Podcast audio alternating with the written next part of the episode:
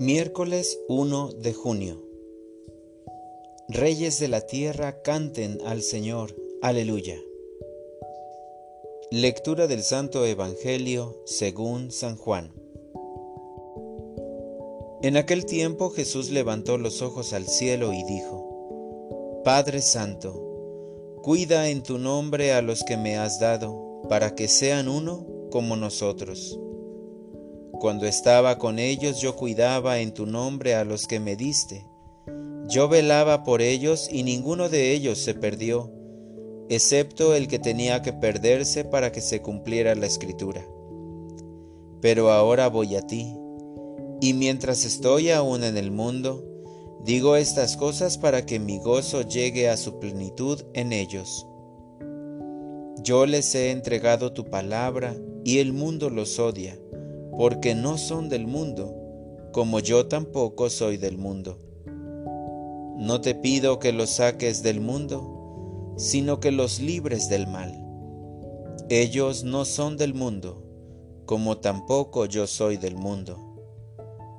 Santifícalos en la verdad, tu palabra es la verdad. Así como tú me enviaste al mundo, así los envío yo también al mundo yo me santifico a mí mismo por ellos, para que también ellos sean santificados en la verdad. Palabra del Señor. Oración de la mañana. Intercede por mí. Señor, inicia un nuevo mes Gracias porque me permite seguirte alabando con mi oración diaria dentro de este mundo. En los cuatro evangelios leo que hacías mucha oración. En el Evangelio de San Juan, en su capítulo 17, se narra cómo en el huerto de Getsemaní oras por los tuyos y por todos los que recibirán tu palabra a partir de su predicación el mismo capítulo tiene como nombre la oración sacerdotal de Jesús. Tu petición al Padre es no sacarnos del mundo, sino que nos guarde del mal. Es un bello detalle. Antes de que sufras tu pasión, piensas en tus discípulos sin olvidar al traidor.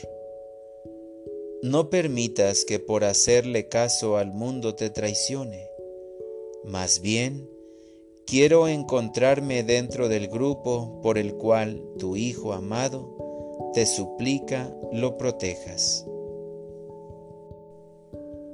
Para orientar mi vida, hoy en mi oración pediré por todas las personas que conozco, principalmente las más necesitadas y las que confían en mi oración para que nunca les falte tu divina protección. Gracias Señor, porque en esta oración me enseñas que no estoy solo, principalmente en las pruebas más duras.